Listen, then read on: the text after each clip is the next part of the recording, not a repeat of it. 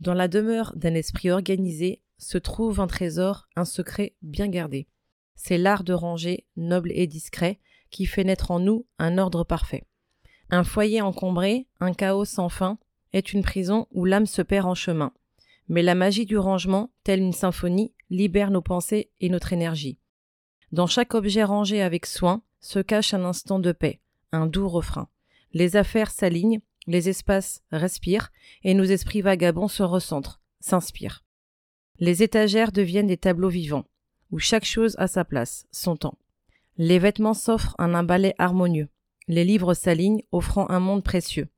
Ranger, c'est aussi se libérer du superflu, des souvenirs encombrants, des vieux tabous.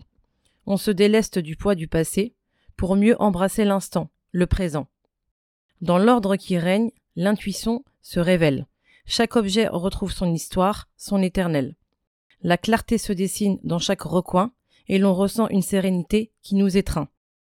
Ranger chez soi, c'est se faire un cadeau, un espace où l'âme respire, où l'on se sent beau.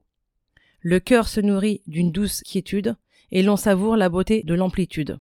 Alors prenons le temps doucement de ranger, de mettre de l'ordre dans notre univers enchanté. Car, dans l'intérêt de ranger chez soi, se cache l'épanouissement d'une vie en émoi.